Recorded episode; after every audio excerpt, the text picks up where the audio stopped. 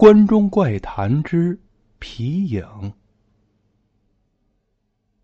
皮影戏发源于我们关中，早在两千多年前就在这一带和周边地区流行。皮影和当地戏曲联系起来表演，一般是一个白幕，白幕后面有灯光，将皮影人偶放置在幕后，由皮影艺人用木棍操纵表演和演唱。灯光映在白幕的影子，便是观众看到的表演了。这是木偶剧最初的形式。表演皮影的师傅不仅要在表演和演唱方面有很强的业务能力，在整个皮影的制作过程中也要有很好的技艺。皮影的制作工艺相对复杂，材质的选用很重要。一般用动物的熟皮作为制作皮影任务和道具的基本材料。各地不一，关中一带多用熟驴皮。材质选好之后，还要进行特殊加工，之后便是雕刻和上色。这雕刻和上色的学问可大了，不仅要表现出人物的服饰和花纹，还要在小小的皮子上面表现出人物的性格特征和喜恶。这皮影做得好，表演起来和演唱相得益彰，这才见功夫。华阴县有一个叫王六一的表演皮影的老艺人，他制作皮影的功夫了得，表演的功夫更是了得。一个艺人同时操纵两三个皮影人物的同时表演，已经是非常了得了。可是王六一竟然能够操纵六七个。一般来说，主要任务表演或是开场的时候，其余人物作为背景站在台上是不动的。而王六一的皮影，不仅主要人物唱念做打不含糊，其余人物也都有动作，或翻跟斗，或跟随主角一起舞剑骑马，就跟真人表演的场景一样。因为有这样的独门绝技，所以王六一的表演非常受欢迎。在小小的两米见方的白幕上，就能够表现出舞台一样的效果。而且只是一个人，且不说唱腔如何，单单这奇迹就让人趋之若鹜。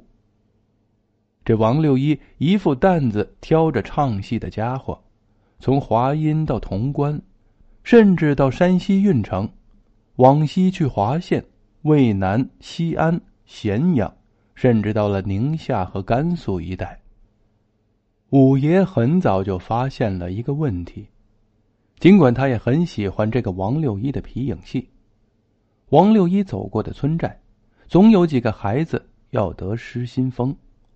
这失心疯是一种精神疾病，民间俗称“走了魂儿”。得了失心疯的孩子，一般精神萎靡，不慎言语，有的则又哭又唱，有的则昏昏入睡，平日靠父母喂养。很多人家。因此，让五爷帮忙招魂。可是，无论五爷使出多大力气，招魂翻挂的再高，也没有任何作用。于是，众人见五爷都没有办法，这才觉得这事情怕是有古怪。可当时村里的一个大户人家贾家的大孙子，在王六一演戏之后走了不久，也得了失心疯。这可是一件不得了的大事儿。那天晚上，整个村子的人都被王六一的皮影戏吸引去了，一些孩子更是好奇的在后面跑来跑去。这小子叫贾顺利，平时是一个非常吵闹的七岁孩童，而五爷被招到贾家见到那孩子的时候，汗都下来了。这孩子满脸青紫的颜色。似乎连气都没有了。五爷刚给孩子号了脉，那孩子就开始抽搐，并说胡话。这胡话说的不是别的，正是皮影戏的戏词。五爷跟贾老太爷说：“孩子只能先这样，每天三餐要用羊奶喂着，不能有一点闪失。”贾老太爷平日里在村里横惯了。见五爷不给他孙子下方子，火气一下就起来了。老五，这就是你的不是了。平日里老爷我也待你不错，怎么到了这么重要的事情上，你撒手不管？你良心让狗吃了？贾老太太也在旁边帮腔。对这些人好有什么用？这些穷鬼，平时吃的时候可有力气了，让干点啥？看看一个个那德行，一个个狼心狗肺的东西。五爷只好跟老太爷回话：“村东头也有几家出了这事儿，我也没能给救过来。这事儿我正在想辙，你就放心吧，我一定把孩子救过来。”贾老太爷劈头盖脸对五爷就是一顿：“你也别跟我这耍嘴，看我们笑话不是？告诉你老五，爷我还不求你了。”我家那三十亩地你也甭想种了，我要收回来给我孙子做坟地。五爷好话说尽，也没能让贾老太爷回心转意。临走时，贾老太太还在他身后说：“就是要收回他们的地，饿死这帮王八蛋。”五爷气得没办法，人在屋檐下，不能不低头啊，给别人当佃户。怎么也不能得罪东家。虽然受了一肚子的气，但是五爷也了解了很多情况。通过这些，五爷算了一次密卦，将事情也就猜得了九分。他并不声张，也不行动，即使在贾老太爷收回地的时候，也没有说一句话。他在等待一个机会，这个机会。完全可能导致那些孩子恢复健康。可是他并没有算出来这场意外的原因和具体事由是什么，所以在王六一找到他的时候，他很得意，仿佛志在必得。按照他的想法，只要王六一来找他，那些孩子被抽走的部分魂魄就能立即回来，而自己租种贾家的地。也自然而然就能继续种回来了。可是王六一愁容满面的样子，让五爷也感到有些不妙。果然，事情并非按照五爷原先算出来的那样发展。王六一是一个皮影戏的表演好手，这个在前面已经说过了。但是他能异于常人的表演，确实是有原因的。他懂一种小法术。能将十岁以下的小孩的魂儿勾走部分，当然，他勾走的孩子的魂儿也是有用处的，就是要用这个小孩的魂儿表演皮影戏。他把孩子的魂儿封在一个个的皮影人偶里，表演的时候，只要家伙一响，这些魂儿就能控制人偶在台上跳跳打打，甚至有的还能唱上两句。而被勾走魂儿的孩子。就会变得大不相同，就像前文表述的那样了。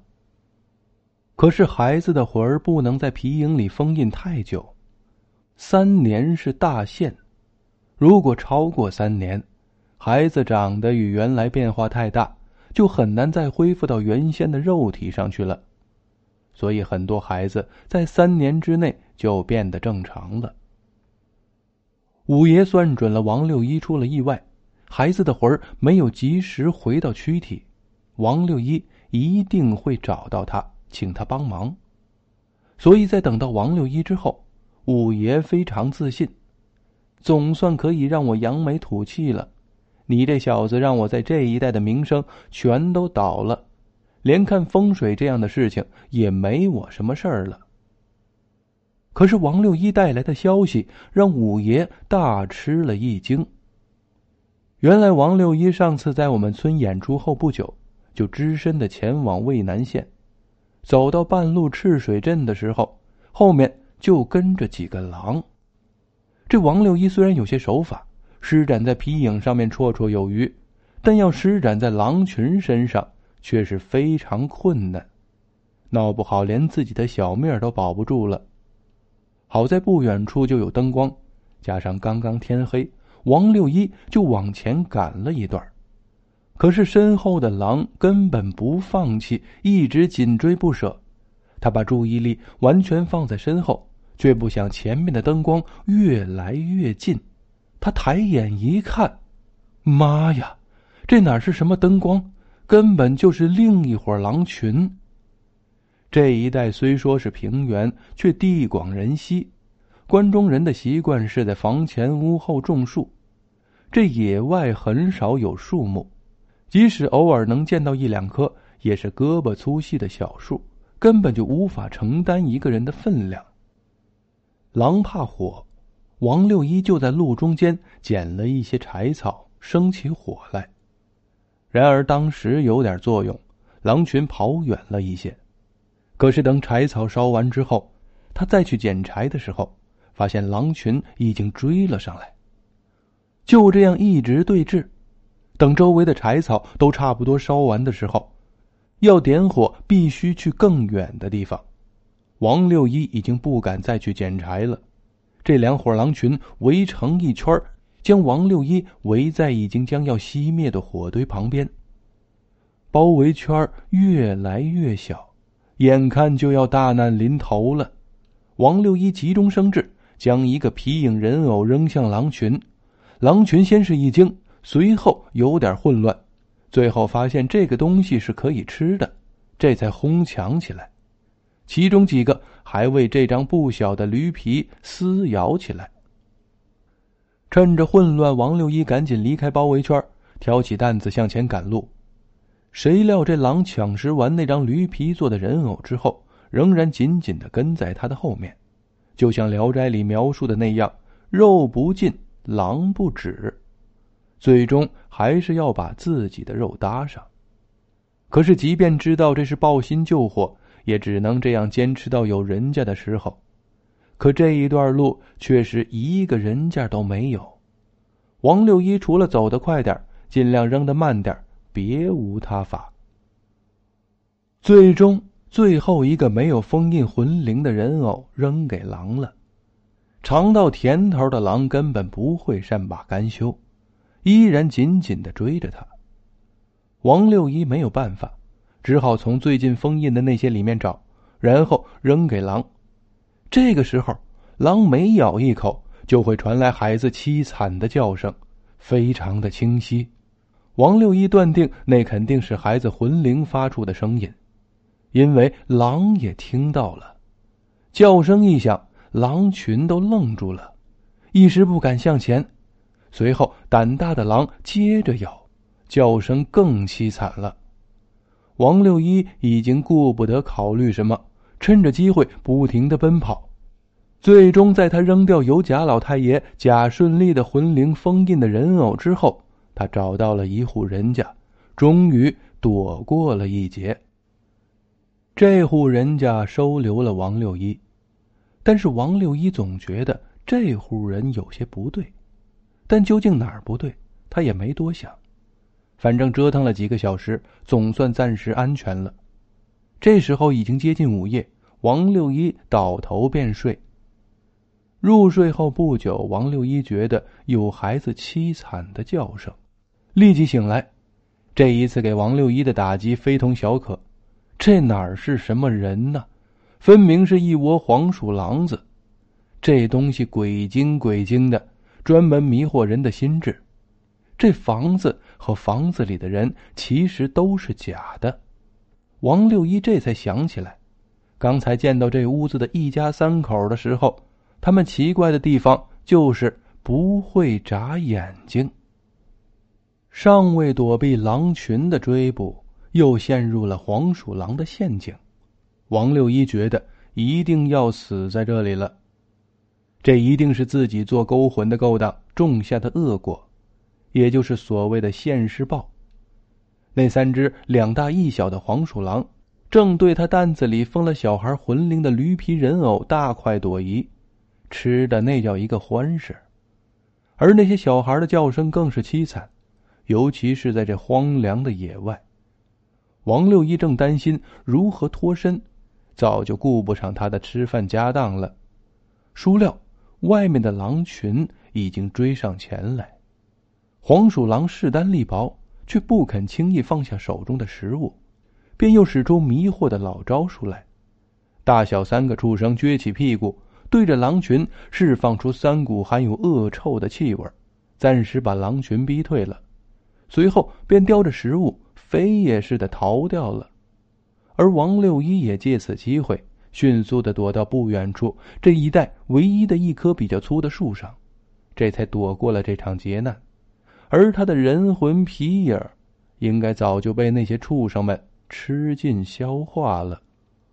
五爷听后叹了一口气：“王六一呀，王六一，你罪过不小啊！这些孩子的魂灵如果附在狼的身上，你想想，会是什么后果？要把他们的魂儿招回来，只有打狼。”可是这一带多少狼？那些狼是跟着你的，吃了你的，你认得吗？你觉得这些孩子的魂儿还能叫回来吗？罪过呀！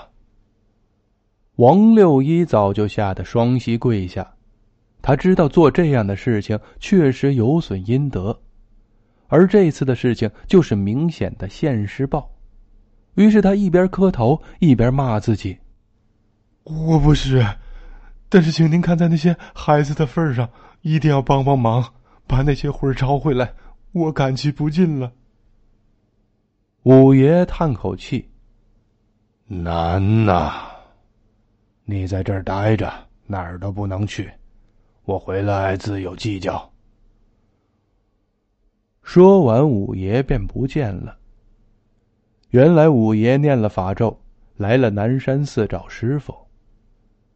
五爷师傅听说了之后，略略的想了一下，说道：“狼群来无影，去无踪是真的，却也并非是无迹可寻。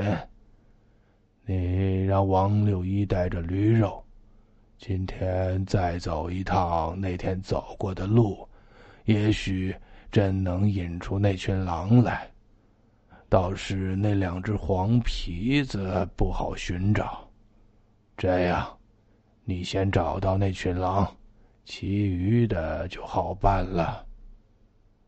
五爷费了这么大的劲儿，总算是得了这么一个小主意，就立即着手准备，便辞了师傅，准备下山了。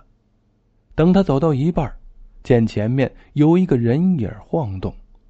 五爷以为遇到什么不干净的东西了，正准备拿出家伙大干一场，却发现那人是他师弟。他师弟走到跟前：“大师兄，师傅让我把这个交给你，说是打不到狼再用。”五爷拿过来一看，却是一个锦囊，心里暗笑：师傅也喜欢玩诸葛孔明那个把戏。便欣然收下，辞了师弟，径自下山了。五爷回到家里，着手准备杀驴。第二日黄昏，五爷便联系了附近村庄所有的猎户，而王六一拿着一块驴肉走在前面，猎户们手拿猎枪跟在后面。到了赤水松庄一带，这群狼就跟上了，可是王六一不停的打手势。意思是数目不对，且慢动手。紧张的猎户只好按耐住火气，继续跟踪。过了松庄大概五六里的时候，两波狼相遇了。这时候，只见王六一一个手势，众人对着狼群就是一通开枪。这群狼顷刻间成了一具具尸体。而一股股如烟似雾的东西正飘飘忽忽的从狼尸体上游离出来。五爷拿出准备多时的铁八卦，正要收了这些游魂，不料这游魂早已有了方向，向着西方迅速离去。五爷大吃一惊：“不好，被游魂野鬼收去了！快追！”五爷带着三个胆大的猎户和王六一，向着西面方向追去了。他们一路追到一个废弃的河道边眼前的场景让他们瞠目结舌。那河道里满是云雾状的飘离物，争抢着孩子们不完全的魂灵。五爷知道，一旦这些水鬼吸附了活人的魂灵，就能够借生孩子的身体，后果不堪设想。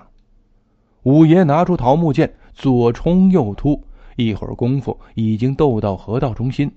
那猎户和王六一眼睁睁看着五爷渐渐体力不支，却在岸上干着急，没有办法。正在这时，一个猎户问王六一：“你的驴皮既然能收小孩的魂灵，何不现在把这技艺使出来，收了这帮水鬼的，也算助老五一臂之力了？”王六一如梦方醒，立即施法。好在刚才的熟驴皮还在，王六一不费多少功夫，就将百十个水鬼的魂灵封印到了驴皮里。五爷在下面压力顿减。可是这水鬼仍有百十个在不断的纠缠，五爷仍然双拳难斗四手。王六一想到一个办法，他立即脱下外衣，让一个猎户撑起来，在外衣后面点起一堆火，然后以非常娴熟的手法刻了一只公鸡，那公鸡栩栩如生。王六一的口技功夫却也了得，一声鸡啼，吓破百十个水鬼冤魂。五爷顺势将那些孩子的魂收入铁八卦，惊心动魄的人鬼大战总算获胜。可是清点之后，只有三个小孩的魂灵。王六一非常沮丧。找到这三个都这么费劲，其他的可该何等艰难呐！五爷安慰他说：“倒也不妨。”看看我师傅的高招。随即打开锦囊，只见里面只有两个字：“皮影。”五爷顿时明白，兴冲冲的说：“有办法了！你把这三个孩子重新封到皮影里，人物不要变。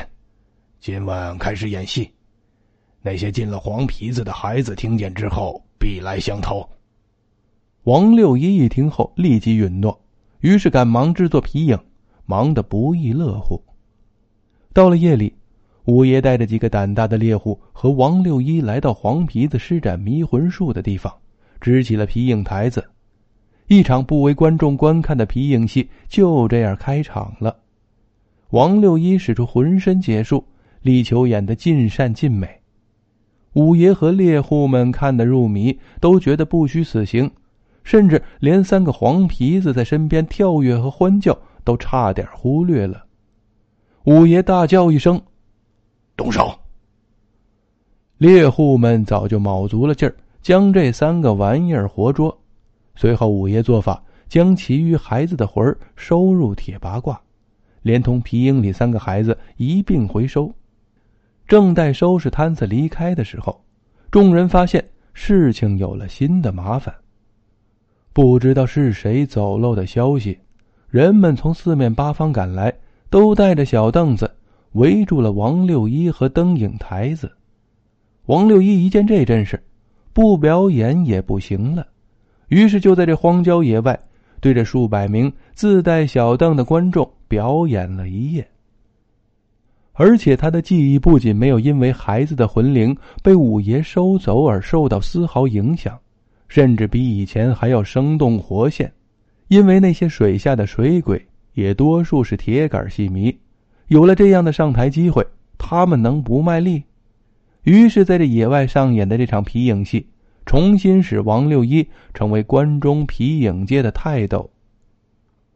五爷早已经将孩子们的魂还了回去，而贾老太爷亲自登门感谢的时候，还不忘带上合同。希望五爷继续做他的佃户，五爷却拒绝了，这让贾老太爷一家感到非常意外。难道他还在嫉妒咱们？我亲自上门感谢还不够给他面子，真是敬酒不吃吃罚酒。一个穷鬼还要什么脸？他们哪里知道五爷葫芦里卖的什么药？村民们也颇感意外。这老五不种贾家的地，这以后吃什么？直到四个月之后，谜底揭开了。我们村实施土改了。